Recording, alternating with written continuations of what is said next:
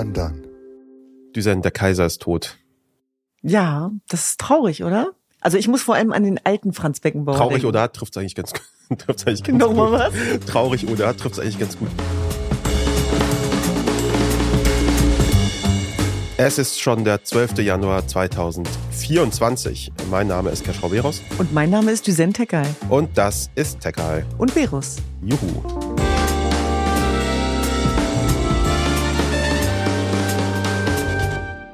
Hast du so Gefühle zu Franz Beckenbauer? Ja, ehrlich ja? jetzt. Ja, ich habe Gefühle zu ihm und zwar zu, der, zu 1990, als er Weltmeister geworden ist. Ja? Ja. Hast du das, hast du das noch? Das werde ich nie vergessen. Ich war ja damals in verliebt. Also da, daran kann man auf jeden Fall, das kann man schon mal Echt? Du warst in ziehen. Franz Beckenbauer Nein, verliebt? nicht in Franz Beckenbauer, in Klinsmann. Achso, hä? In Klinsmann, weil er hat Okay. ja damals gespielt. Ah ja, Nein, okay. aber du warst verliebt in Klinsmann. Ja, Mhm. genau. Ähm, und ich habe diese WM wirklich intensiv verfolgt mit der ganzen Großfamilie. Ja. Ich kann mich heute noch daran erinnern, wie wir gejubelt haben, als Deutschland Weltmeister geworden ist. Wir sind durchgedreht und da habe ich mir vorgenommen, ich werde eines Tages äh, Sportreporterin. Tatsächlich? Ja, ehrlich jetzt. Was ist denn aus diesem Wunsch dann geworden? Ja, naja, nichts, wie du siehst. Also ich weiß nicht, 1990 war ich damit beschäftigt, vor den Gotteskriegern zu fliehen, aber äh, you do you, ne? Ich habe Franz Beckenbauer immer wieder gesehen, also medial, Mhm. aber nie irgendein Gefühl zu ihm entwickelt. Ich war so, weil so der Kaiser und so, das war alles so distanziert und so fern und dann kam ja dieser ganze Skandal mit der gekauften, Mhm. der gekauften WM so, den muss man natürlich nie im Nebensatz erwähnen, wenn man über Franz Beckenbauer spricht, so. Und irgendwie hat sich da bei mir nicht so wirklich was entwickelt. Und als ich das gesehen habe, dachte ich, äh, also als dass er gestorben ist, war ich so äh, sch- schon parallel mit Erst? erst. Ach so, und okay. Mhm. also beides, so ein bisschen so, wie alt ist er eigentlich? Weil für mich war er immer, er war immer der Kaiser, also immer diese distanziert Der Distanz. Kaiser stimmt. Sohn. für mich war immer Deutschland, deutscher Kaiser. Was glaubst du, wie viele Migrantenkinder hier in diesem Land glauben, dass Franz Beckenbauer tatsächlich der Kaiser gewesen, Deutsch, deutscher Kaiser gewesen Nee, ist? ich habe tatsächlich eine emotionale äh, Verbindung gehabt, aber wie gesagt zu dem jungen Kaiser sozusagen. Also diese Lebensleistung, also auch selber als äh, Ja. äh, Spieler, dann natürlich als Trainer. Und ich glaube, so in den letzten Jahrzehnten hat sich da bei mir auch eher eine Distanz eingestellt. Ja. Äh, aber ich habe da schon auch eine Verbindung zu gehabt. Ja, ist ja auch so, dass Leute jetzt quasi auch immer dann ihre Anekdoten, wenn jemand stirbt, dann irgendwie rausholen. Und man hört dann immer so Leute, Sachen von ihm, die man äh, vorher nicht kannte oder nicht gesehen hat. Das fand ich immer ganz spannend, wenn so bekannte Leute sterben, dann heißt es dann immer, na ja, und Leute aus dem Umfeld sagen ja immer, dass er super nett gewesen ist und so weiter und so fort. Das finde ich immer ganz interessant irgendwie äh, irgendwie zu sehen. Und was natürlich eine beson besondere Qualität quasi unseres Social Media Zeitalters ist, äh, kein Nachruf, wenn man kein Selfie mit ihm, äh, mit der verstorbenen Person gemacht hat irgendwann Genau. mal, um zu zeigen, ja, ich war auch nah an dieser an dieser bekannten Person, die verstorben ist, aber ich habe leider kein Selfie mit Franz Beckenbauer. Ach, deswegen hast du nichts dazu geschrieben. Äh, Franz Beckenbauer, das war die eine äh, Nachricht, die hat uns nicht kalt gelassen. lassen. Das, was uns aber schon ziemlich kalt gelassen hat, ist das Wetter, die Senterkai. Mein Gott, was für eine Überleitung. Das ist der Grund, warum du so erfolgreich bist, ne? In diesem Podcast-Segment. Das sind deine Überleitungen. Das habe ich aber gerade gesehen, wenn man einfach gerade einfach volle Kanne drauf zugelaufen, dachte, den nehme ich jetzt. Das Den war, das war eine gute jetzt. Flanke. Ja. Und die Lass ich uns halt übers Wetter reden. mit dem Kopf, mit dem Kopf angenommen. Kommst du klar mit solchen Minus, Minustemperaturen? Ich bleib einfach zu Hause.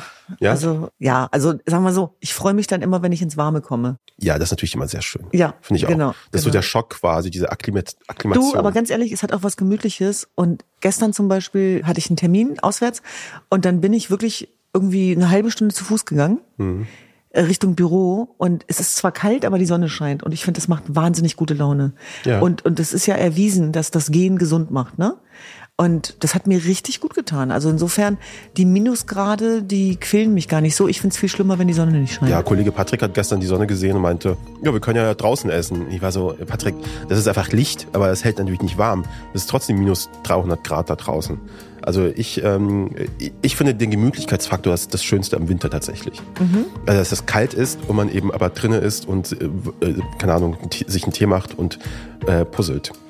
Zum Beispiel.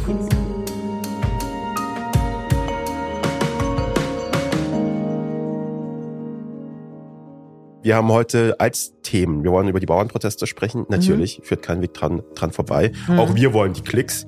Äh, dann äh, sprechen wir über die neue Wagenknecht-Partei.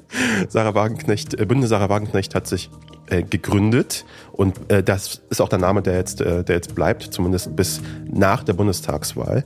Und zu allerletzt sprechen wir noch über die Regierungskrise äh, in unserem Nachbarland, In Frankreich. Frankreich. Mensch, da ist aber da ist aber einiges, da ist aber einiges passiert. Aber der sieht gut aus, ne, der neue? Ja, der neue und der und der der Präsident und der, der Premierminister sehen beide tipptopp aus. Aber das reicht halt nicht. Das reicht halt nicht, das ist nicht genug. Das ist die erste Erkenntnis. Freut euch auf weitere Erkenntnisse jetzt, jetzt gleich. Ich würde sagen, äh, wir legen los.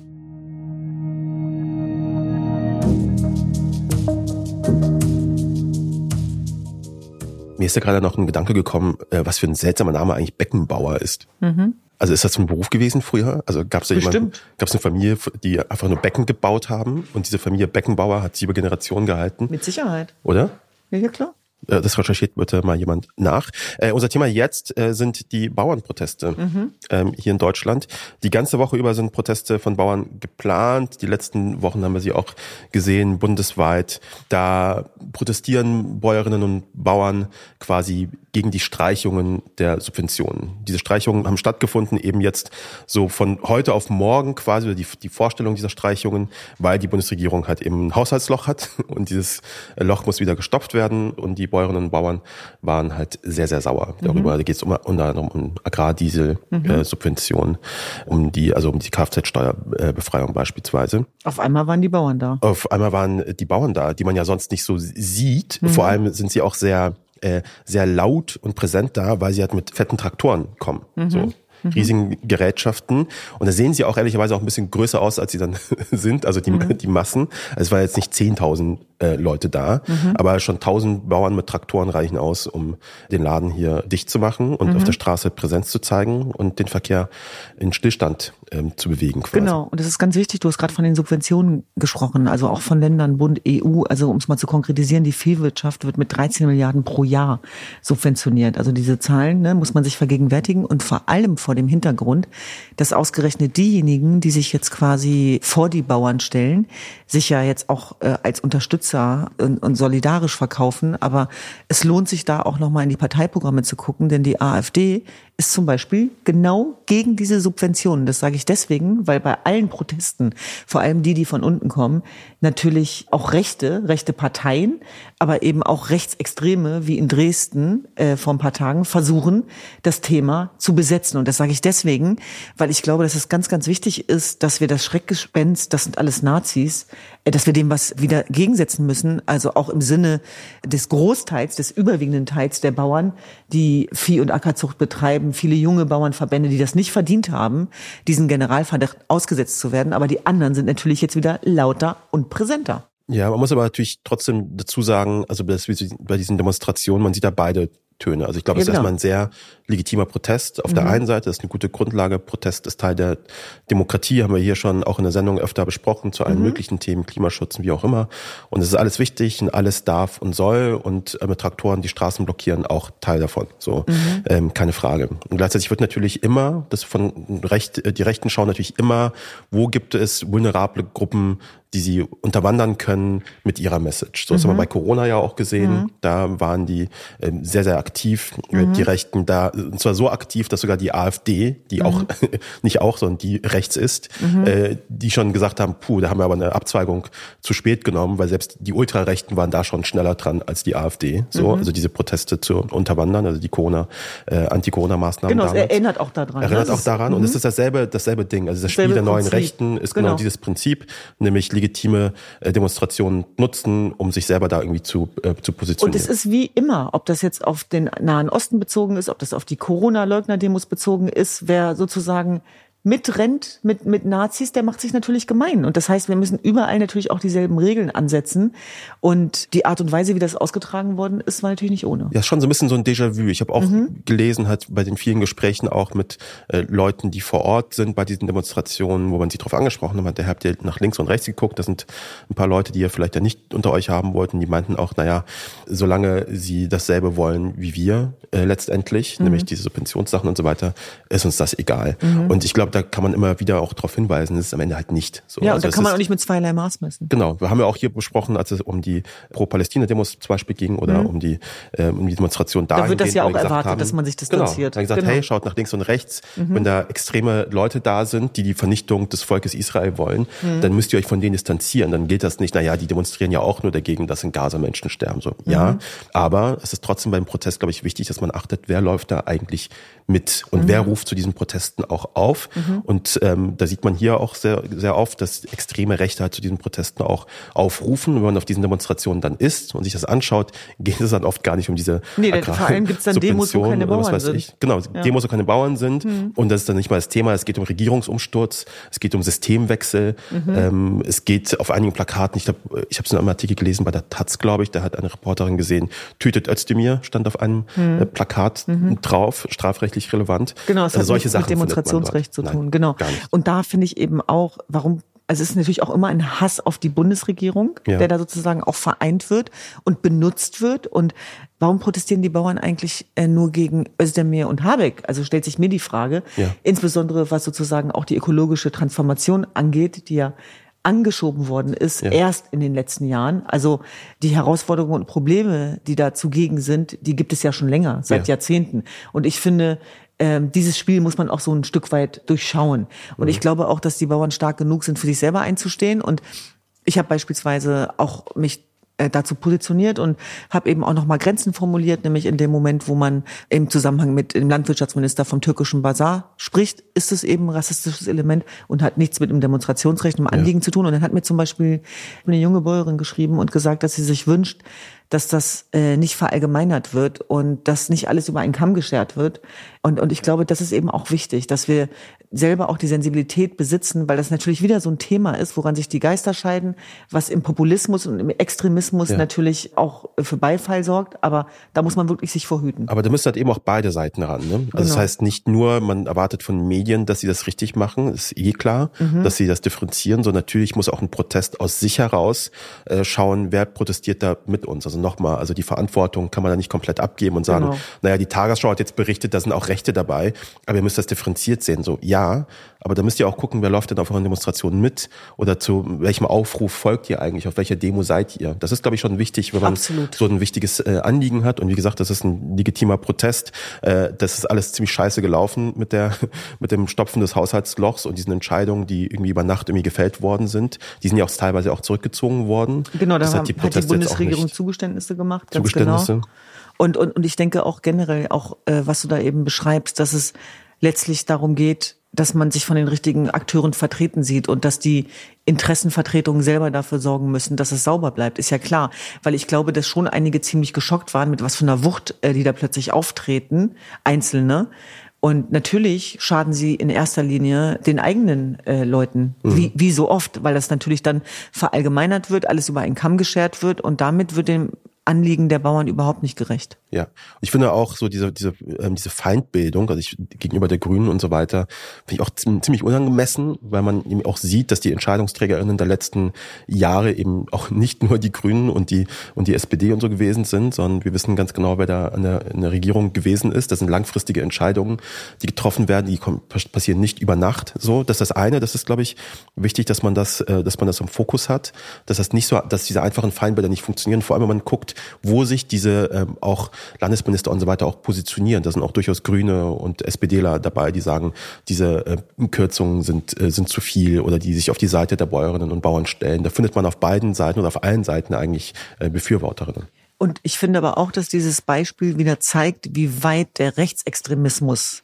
vorgedrungen ist, wie gefährlich das ist, wie diese Demokratiezersetzung funktioniert von innen, wie demokratische Parteien gegeneinander aufgehetzt werden. Und natürlich ist die Aufgabe von Oppositionsparteien Opposition, keine Frage. Aber ich glaube, dass alle gerade auch gut beraten sind, aufzupassen, dass man sich nicht gegeneinander aufhetzen lässt und am Ende es nur einen Gewinner gibt, nämlich die rechtsextremen Parteien.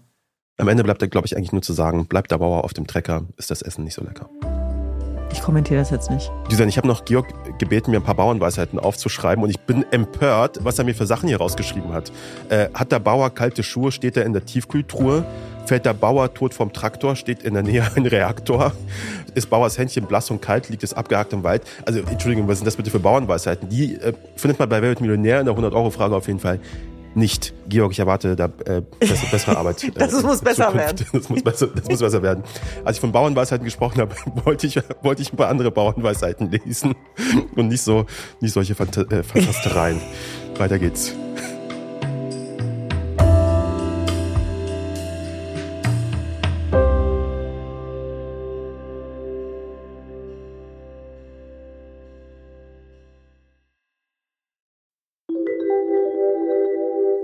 Werbung.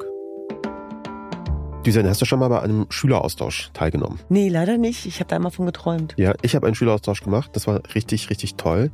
Ich war damals in Thailand und wir hatten auch sogar einmal bei uns zu Hause in Deutschland einen Gastschüler aus Frankreich. Und das war auch eine schöne Erfahrung. Deswegen freue ich mich oder freuen wir uns, dass unser Werbepartner heute Experiment e.V. ist. Experiment e.V. ist Deutschlands älteste gemeinnützige Austauschorganisation und steht seit über 90 Jahren für interkulturellen Austausch und setzt sich seit vielen Jahren für Nachhaltigkeit und Diversität ein und läuft unter dem Motto Austausch für alle. Es gibt also zum Beispiel die Möglichkeit für Leute hier in Deutschland mit Experiment eine Gastfamilie zu werden, für eine internationale Austauschschülerin, für einen internationalen Austauschschüler. Diese Jugendlichen bleiben dann so zwischen drei und zehn Monaten hier und besuchen eine Schule. Und das ist natürlich eine coole, eine gute, eine direkte Möglichkeit, mit Menschen in Kontakt zu kommen, mit denen man vielleicht sonst nicht in Kontakt kommen würde. Ja, das stimmt. Und ich glaube, das ist total wichtig, dass man so ein ganz konkretes, praktisches Angebot hat, weil ich weiß, dass es bei mir damals nicht geklappt hat, weil ich gar nicht wusste, wie und weil es mir zu kompliziert war. Und natürlich auch sehr dankbar, wenn es Leute gibt, die einem dieses Angebot machen. Ob für einen kürzeren oder einen längeren Zeitraum, im Winter oder im Sommer. Es gibt so ein vielfältiges Angebot, Schüleraustausch, Work and Explore, Wildlife, Ferienprogramme, Freiwilligendienst im Ausland. Also alles Mögliche, wirklich ein großes Angebot. Wenn ihr mehr erfahren wollt über Experiment e.V., geht auf www.experiment-ev.de slash Gast. Diesen Link und alle weiteren Infos findet ihr in den Shownotes. Werbung Ende. So, Keschrau, jetzt kommt wieder deine Überleitung. Ja, wir, wir bewegen uns vom Land in den Prenzlauer Berg, äh, in einem Hotel im Prenzlauer Berg, weil da hat es nämlich stattgefunden. Sarah Wagenknecht oder ihr Bündnis, Bündnis Sarah Wagenknecht, hat die Parteigründung vollzogen. Nach einem Treffen mit 44 MitstreiterInnen hat Wagenknecht das in Begleitung von fünf weiteren Personen in der Bundespressekonferenz quasi Rede und Antwort gestanden, mhm. den äh, Journalistinnen. Und ich glaube, Key Takeaway ist, äh, ja, keine Ahnung. Wir sind weder links noch ich hab, rechts. Ich habe ich hab einen neuen Namenvorschlag für das Bündnis Sarah Wagenknecht. Willst Erzähl. du wissen? Ja, sag. Bündnis Sarah Wageknecht weil das waren wirklich sehr vage äh, Aussagen, die sie da getroffen hat. Es ist wirklich äh, links, rechts, äh, Mitte, weiß man nicht so richtig. Ich ahne es. Wir können, was wir machen könnten, ist mal mhm. überlegen, was glaubst du, wie das Bündnis Sarah Wagenknecht sich nennen wird nach der Bundestagswahl? Also. Das wäre so ein guter Name. So wie das jetzt so klingt, ne, sie sind ja gerade überall unterwegs. Ich habe irgendwie das Gefühl, die wird die Chutzpe aufbringen, diesen Laden die Mitte zu nennen. Ja, das kann ich mir auch vorstellen, weil das ist ja nicht unintelligent. Das ist nicht unintelligent. Wir, wir wissen ja, dass sozusagen dieses Konstrukt links-rechts sich überholt hat. Das ist ja tats tatsächlich Fakt. Populismus gibt's von allen Seiten. Deswegen ist es nicht unintelligent, genau das zu bedienen, zu besetzen und zu entframen, sage ich mhm. mal. Also Agenda-Setting kann sie. Die Frage ist nur, was steckt dahinter? Und das ist natürlich ziemlich schwachsinnig. Also was da auch so geäußert worden ist. Äh, insbesondere beim Thema Asyl. Diese Themen spricht sie natürlich an, weil sie auch weiß, wie sie triggern und dass man damit Mehrheiten gewinnen mhm. kann und mit der Migrantisierung der Konflikte. Und sie sucht sich im Grunde genommen die Teilbereiche aus, die ihr nützen, aber verkennt dabei das große Ganze. Mhm. Und angesichts der momentanen Weltlage finde ich es wirklich brandgefährlich. Also nicht nur innenpolitisch vor allem, sondern außenpolitisch, was sie davor hat. Also ähm, das ist eine Triggerpartei irgendwie, genau, oder? Das genau. ist ein bisschen, was triggert einen alles? Und die ganzen Leute, die sich da eben von sowas getriggert fühlen, gehen dann irgendwie dahin. Ich habe in den Berichterstattungen immer gelesen, äh, wirtschaftlich links, gesellschaftlich rechts. Und ich denke mhm. mir so, was ist das denn eigentlich für eine komische, für eine mhm. komische Ausrichtung? Und was soll das überhaupt heißen? Aber du hast es gerade äh, mhm. erwähnt, unter anderem in der Migrationsfrage hat man da auch nur so ein bisschen so blanke Gesichter äh, gesehen. Die Frage ist nur, was steckt dahinter? Also es reicht nicht nur, äh, schöne Sätze zu bilden. Äh, und damit auch noch eben Populismus zu betreiben, sondern es geht darum, was steckt dahinter. Und äh, diese gefährliche Russlandnähe, also jetzt stell dir mal vor, so jemand hat dann irgendwann mal was zu sagen. Und ich meine, wir wissen, wie was angefangen hat. Ich, jetzt, ihr hehres Ziel ist jetzt auch die AfD kleiner zu machen, mhm. Wählerstimmen abzugreifen. Aber wenn all das, was sie macht, dann eben Populismus ist von links, also falsch verstanden ist links natürlich, da werden jetzt ja viele aufbegehren, dann haben wir der Sache damit auch nicht geholfen. Und mhm. du hast es gerade beschrieben, das Positionspapier, das vierseitige. Ja, das ist natürlich genauso also es gibt, vage. Genau, das ist das Ding, es gibt noch kein Parteiprogramm. Das soll mhm. es auch jetzt noch nicht geben. Das dauert noch ein bisschen. Muss man sich auch mal zusammensetzen und mal gucken, was denken die anderen überhaupt. Das glaube ich, da gibt es noch viele Überraschungen.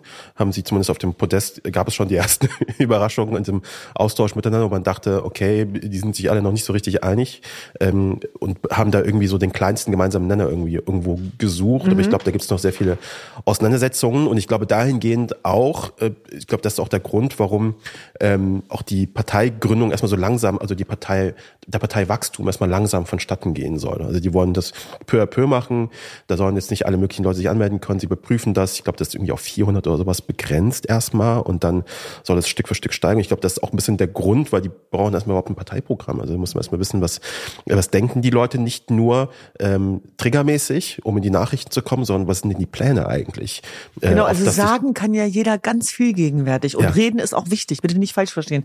Die Frage ist nur, was davon wird umgesetzt und das ja. dürfen wir weder überschätzen noch unterschätzen ja. und sie hat ja schon mal Versuche unternommen, äh, Stichwort aufstehen und ist dann liegen geblieben. Der Unterschied jetzt ist natürlich, dass sie Leute um sich herum hat, die organisieren und planen können. Ja. Das hatte sie damals nicht. Das ist ja nicht ihre größte Stärke. Und vor allem hängt das gerade immer noch sehr, ich glaube, das ist immer noch sehr auf Wagenknecht quasi fokussiert. Wir können uns auch ein bisschen angucken, wer noch alles in diesem Team ist. Also die Partei möchte sich eben ja auch zur Wahl stellen, in diesem Jahr in vier Wahlen teilnehmen. Die erste wird eben diese Europawahl sein, mhm. die kommende.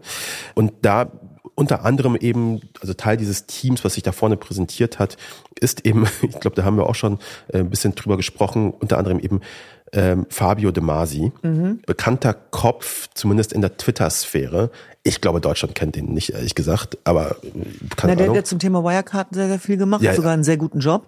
Ich muss Wirecard, ganz ehrlich sagen, mich hat, das, mich hat das sehr traurig gemacht, ehrlich gesagt, weil ich fand den wirklich nicht schlecht. Ne? Also ja. Äh, ich habe jetzt nicht jede jede Meinung geteilt, aber zumindest fand ich es beeindruckend. Also auch wie er da recherchiert hat, auch, auch in diesem Untersuchungsausschuss hat er eine große Rolle gespielt und solche Leute dann zu verlieren, äh, das das äh, ist traurig. Ja. Der ist ja auch, ich meine, es ist nicht so überraschend, wie Leute getan haben, weil er hat schon mit Wagenknecht zusammengearbeitet.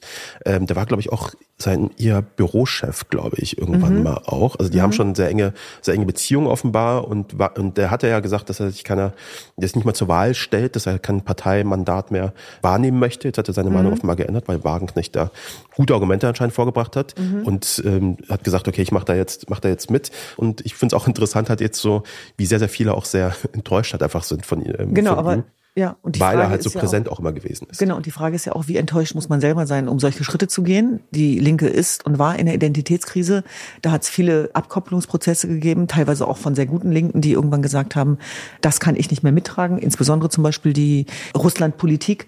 Und das sollte man generell nie unterschätzen. Menschen, die enttäuscht werden in gehobenen äh, Positionen, die können natürlich nochmal ganz anders sich rächen. Ja, Wagenknecht hat übrigens in sehr kurzer Zeit sehr viel Geld auch zusammengetragen für diese, für, die, für diese Partei, sagenhafte 1,4 Millionen Euro für die Neugründung. Und äh, ich finde das Absurdeste an dieser ganzen Veranstaltung bei der Gründung ist dieser viel ähm, zitierte Satz von ihr inzwischen, nämlich, dass die Grünen die gefährlichste Partei im Bundestag seien. Das ist einfach so ein einfach komplett, Scheißsatz. Also Sorry, dass ich das so sage. Das ist ja dieselbe, dasselbe Grünen-Bashing, was die Rechten ja betreiben. Man sieht, was sie da will. Sie möchte halt diese Leute äh, verunmöglichen. Verunmöglichen. Und mhm. es hat, es hat schon krass, also eine Partei aus dem demokratischen Spektrum so anzugreifen und sie als gefährlichste ja, genau. Partei Deutschlands. Nein, wie kann man das sagen, liebe Frau Wagenknecht? Wie kann man das sagen in dem Wissen, dass die AfD in diesem Bundestag sitzt? Und damit hat sie sich ja im Grunde genommen schon aus meiner Sicht disqualifiziert.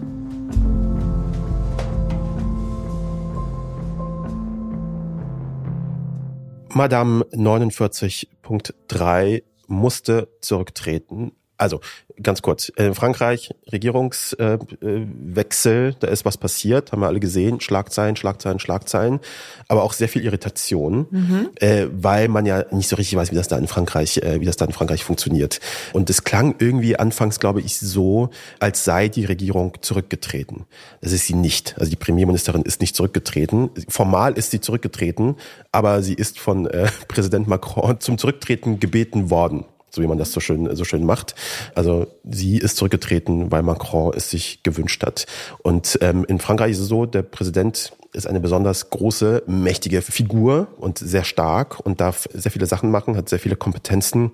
Ernennung und Entlassung des Premierministers, auf dessen Vorschlag die Ernennung der Regierungsmitglieder, Gesetze verkünden, zwischenstaatliche Verträge abschließen, Richtlinienkompetenz für Außenverteidigungspolitik. Alles macht der äh, Präsident und äh, Regierungs-, äh, Premierminister, Premierministerin ist im Grunde genommen Parteisoldat, der dann im Grunde oder die den Job dann quasi macht für ihn und das durch das Parlament boxt, wo ihm gerade übrigens ähm, sämtliche Mehrheiten fehlen für all die Vorhaben, die er da hat.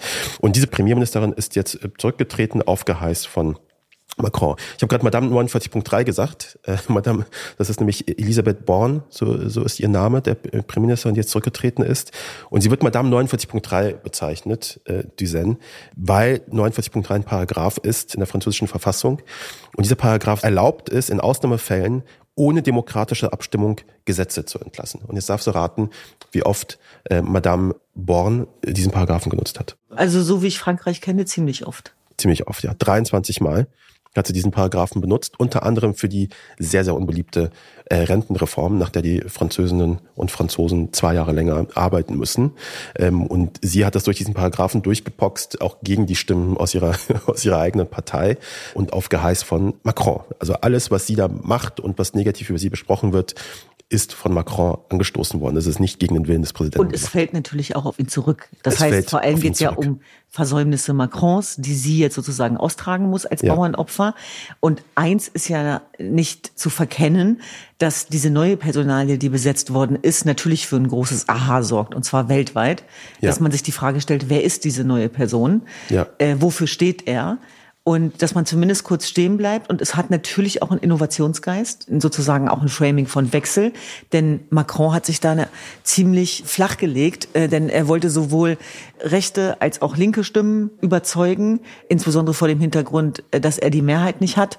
Und das ist einfach überhaupt nicht gelungen. Da hat er eine Bauchlandung gemacht und dieses Migrationsgesetz, an dem sich ja jetzt gerade auch alles verhandelt, mhm. das wurde ja auch schon dutzende Male etliche Male verschärft und es sind vor allem, und das ist die große Kritik, Zugeständnisse an die Rechtsextremen, an Marie Le Pen, mhm. äh, denn sehr viele ihrer Forderungen äh, wurden damit bestätigt und das ist für mich auch total schmerzhaft zu sehen, denn wir haben ganz oft dieses Beispiel bemüht, auch was das Staatsbürgerschaftsrecht angeht, ja. dass Franzose ist, wer in Frankreich geboren ist. Das ist de facto mit der Änderung dieses Gesetzes nicht mehr der Fall. Das heißt, da werden jetzt Hürden bemüht, die wir überwinden wollen seit Jahrzehnten, wo wir aufgeschaut haben zu Frankreich. Und das heißt nicht, dass ich hier was verklären oder beschönigen will dieses Migrationsgesetz, was sie da durchgesetzt hat, gegen die äh, Stimmen in ihrer eigenen Partei quasi und zusammen mit den Rechten, vor allem mit äh, Marie Le Pen. Ich glaube, es lohnt sich nochmal drauf zu gucken, weil es gibt da vor allem einen Paragraphen, der die Leute sehr geärgert hat. Äh, demnach, also ich glaube, das verdeutlicht auch, wie krass das diese Debatte auch da geführt worden ist und was das für ein äh, krasses Gesetz eigentlich ist und wo ich dann verstehe, dass dann die eigenen Leute sagen, dem können wir nicht zustimmen, nämlich Zugewanderte sollen, selbst wenn sie arbeiten und damit auch in die Sozialkassen äh, einzahlen, erst sehr viele Jahre später erstmal Kindergeld bekommen, medizinische Versorgung soll eingeschränkt werden, Wohngeld soll verwehrt werden. Ähm, damit wird quasi arbeitenden Zugewanderten diese staatliche Hilfe verwehrt. Entzogen. Und es wird unterschieden zwischen auch hochtonen Franzosen und Zugewanderten. Also es wird Nationale genau das Präferenz Gegenteil, nennt sich das, ja. Genau, gemacht. Und natürlich ist das ein rassistisches Element. Ja. Das ist die Wiedereinführung von Blut statt Bodenrecht. Also das ist etwas, was wir insbesondere hierzulande immer kritisiert haben, dass wer hier geboren ist, eben kein äh, deutscher Staatsbürger oder Staatsbürgerin ist. Und ich sehe da wirklich mit großer Sorge hin, wie man das wieder hinbekommen will. Und es ist wieder ein Beispiel dafür, dass wer rechten Zugeständnisse macht, äh, sich selber damit keinen Gefallen tut, sondern ja. im, im äh, sozusagen schlechtesten Fall auch Demokratie damit abschafft. Ja, also wie es Macron jetzt dann gehen wird bei der nächsten Wahl, das wird Genau, und, und ich glaube, wir dürfen einen Fehler auch nicht machen. Ja. Es geht nicht darum, irgendwas schön zu reden. Es gibt die größten Herausforderungen, es gibt Terroranschläge. Äh, wir reden von einem Land, wo Lehrer getötet werden. Und das ist kein Zufall, dass beispielsweise Islamisten sich auch Lehrer zum Ziel nehmen, weil die auch Teil und Repräsentanz des Laizismus sind. Aber das zu vermengen mit der großen Anzahl von gelingendem muslimischen Leben, auch als Kernidentität Frankreichs, also insbesondere auch äh, aus den maghrebinischen Ländern und so weiter, das alles über einen Kamm zu scheren, äh, das ist hochgefährlich und das ist, glaube ich, auch ein Signal dahingehend, wo unser größter Kampf hingehen muss, was die Zukunft angeht, nämlich gegen Rechtsextremismus. Ja, und jetzt muss man nochmal kurz sagen, wer die neue Personalie ist. Also äh, Born ist äh, zurückgetreten worden. Ich glaube, das ist so irgendwie so ein Fall, wo man in der deutschen Sprache irgendeinen Tempus nutzen kann, den man sonst nie nutzt. Plus Ultra, plus Perfect 2, Futur 3 oder sowas. Äh, also der ist, die ist zurückgetreten worden. Äh, stattdessen ist jetzt reingekommen der ehemalige Bildungsminister Gabriel Attal der sieht so ein bisschen aus wie Sebastian Kurz und ist auch genauso alt. 17 oder so, ne? Nee, 34. Äh, also 34 Jahre alt ist er, ein sehr, sehr jung, äh, der jüngste Ministerpräsident in der Geschichte Frankreichs und tritt natürlich auch entsprechend auf, also mit sehr viel Energie und äh, frischer Wind und so weiter. Ich glaube, das ist auch so das, was Macron erreichen möchte. Er ist auch so ein alter, auch ein alter in Anführungszeichen, Parteisoldat. Macron hat ja auch die Partei, mit der er quasi jetzt da präsent geworden ist, ja auch selber gegründet. Und dieser Gabriela Tal war auch von Anfang an dabei ist, einer der ersten Mitstreiter gewesen, also ein enger Vertrauter von ihm.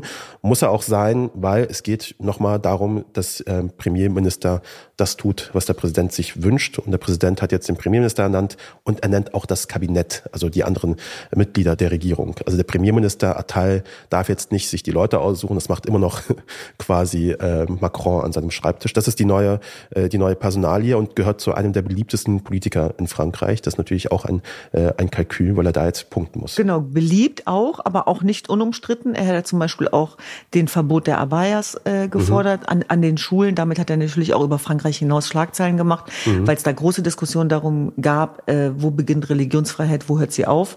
Äh, und das wurde von vielen auch als Einschränkung der Religionsfreiheit äh, verstanden, weil es sozusagen über Religion hinausging und um Identitätsstiftung ging. Mhm. Und äh, das Thema Migration und Zusammenleben ist natürlich äh, ein, ein ganz entscheidendes Thema in Frankreich. Also das merkt man ja auch an Macrons äh, Nahostpolitik und die Art und Weise, äh, wie dezidiert er sich dazu äußern muss, auch ja. im Sinne seiner eigenen Bevölkerung. Und äh, ein kleines Detail noch zu Attal. Ich glaube, wir kommen irgendwann mal in die Zeit, wo wir es nicht äh, zusätzlich erwähnen müssen, weil das wäre ähm, dann quasi Normalzustand. Aber ein schönes Detail zum Ende.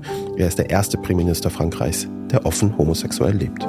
Und das ist doch auch mal eine schöne Nachricht.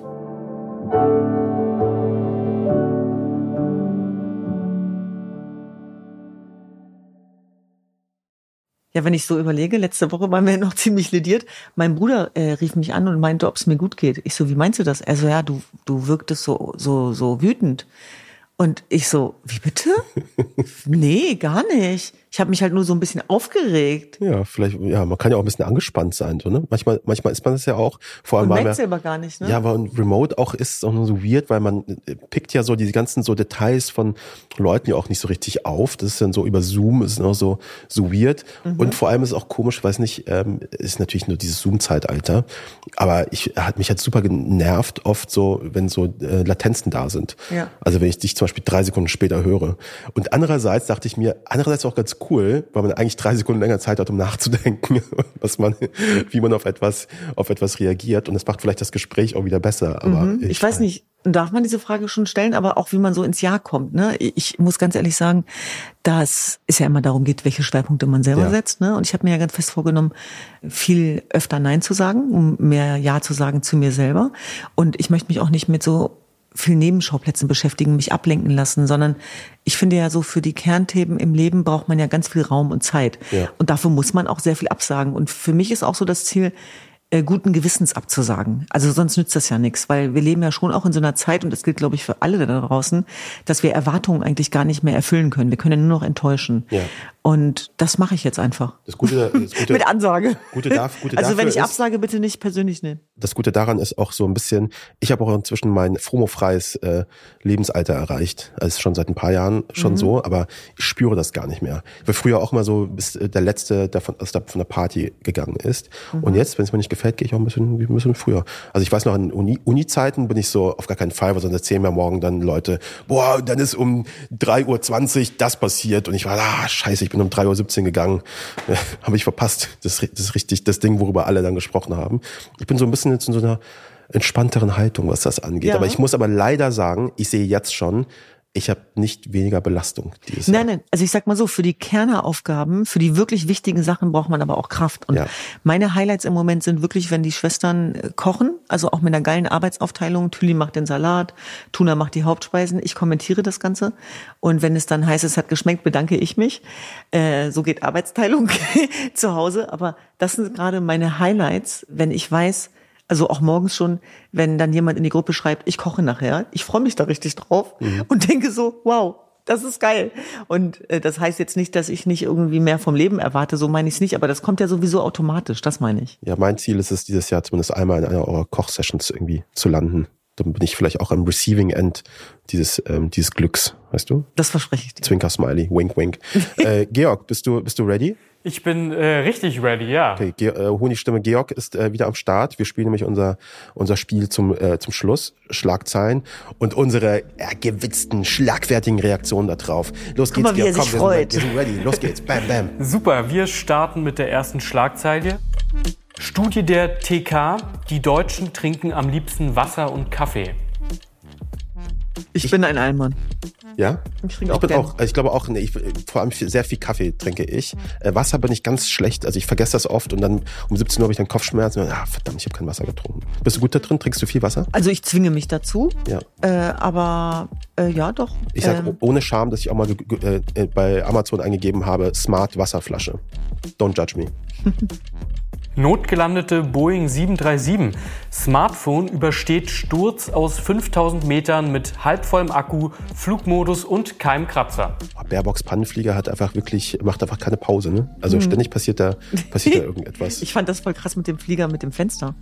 Das fand ich auch krass. Äh, das war heftig, oder? Und da saßen ja Leute doch Da dahinter. ist einfach so ein, äh, so ein Notaus, äh, so ein Ausgang eigentlich, der eigentlich da ist. Also ich finde bei diesen Flugzeugkatastrophen, äh, da geht immer so eine Urangst auf, oder? Ja, also ich glaube auch, dass die Leute, die das überlebt haben, nämlich alle, mhm. haben natürlich am Nahtod, eine Nahtoderfahrung gehabt. Also das, mhm. Ich würde nie wieder in den Flieger steigen danach. Und die Meldung bezieht sich tatsächlich auf diesen Flieger. Also es sind Smartphones, die aus diesem Flieger rausgeflogen sind. Ich steige in keine Boeing mehr, das sage ich nicht.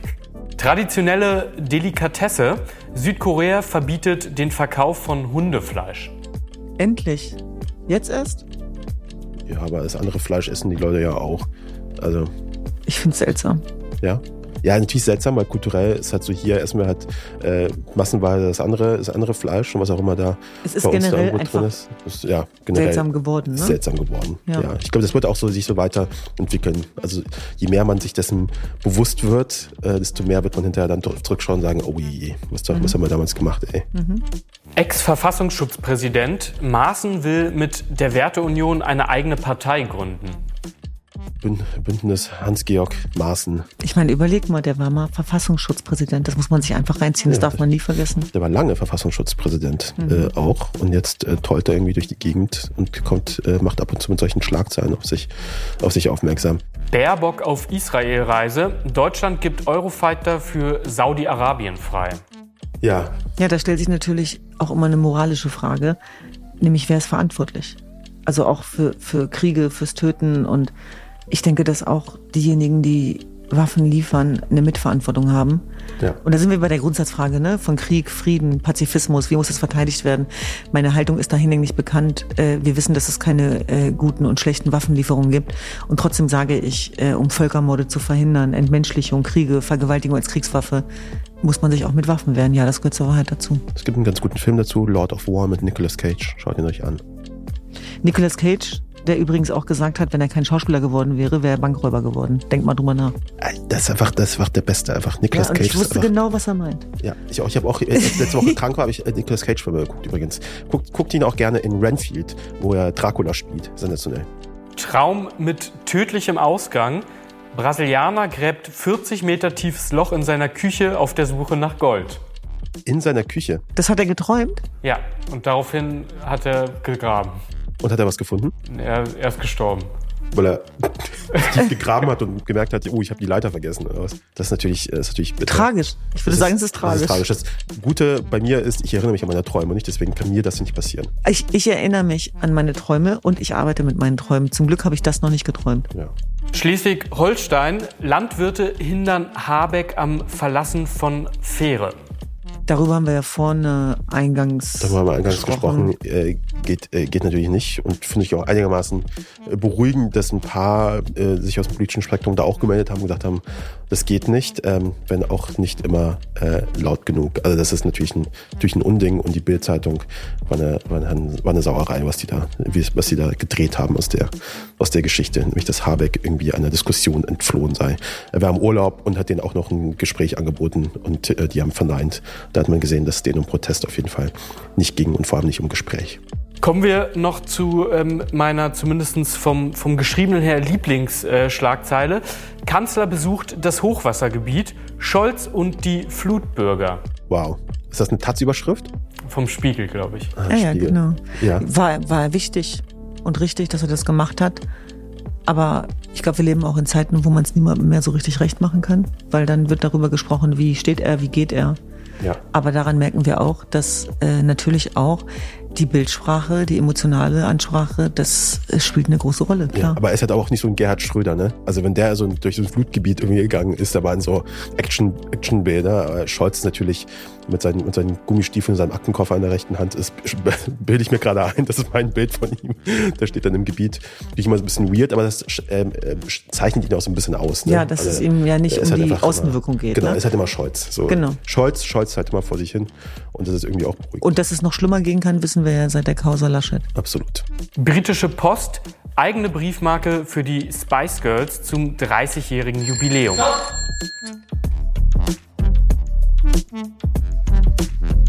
So, alles klar. Äh, haben wir das Spiel alle wieder gewonnen. Herzlichen Glückwunsch, Düsen.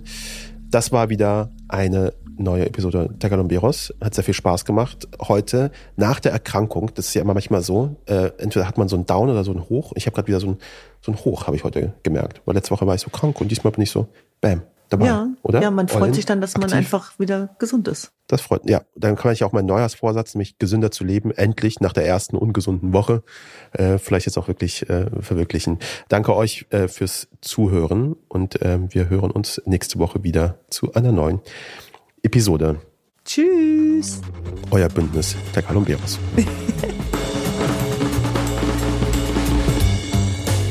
Tekal und Beros ist ein Andan Original mit Düsen Tekal und mir, Keschrau Beros. Redaktion Georg Schmidtmann und Patrick Stegemann. Technische Produktion und Sounddesign Yannick Werner. Titelmusik Jakob Ilja. Mit Originalmusik von Benjamin Drees. Cover von Ram Studio. Unsere Executive Producer sind Patrick Stegemann und ich, Keschrau Beros. Falls euch diese Episode gefallen hat, freuen wir uns, wenn ihr uns weiterempfehlt und den Kanal abonniert. Lasst auch gerne eine positive Bewertung da, das hilft uns sehr. Für weitere Informationen zu unseren WerbepartnerInnen schaut bitte in die Shownotes. Danke fürs Zuhören und bis zum nächsten Mal.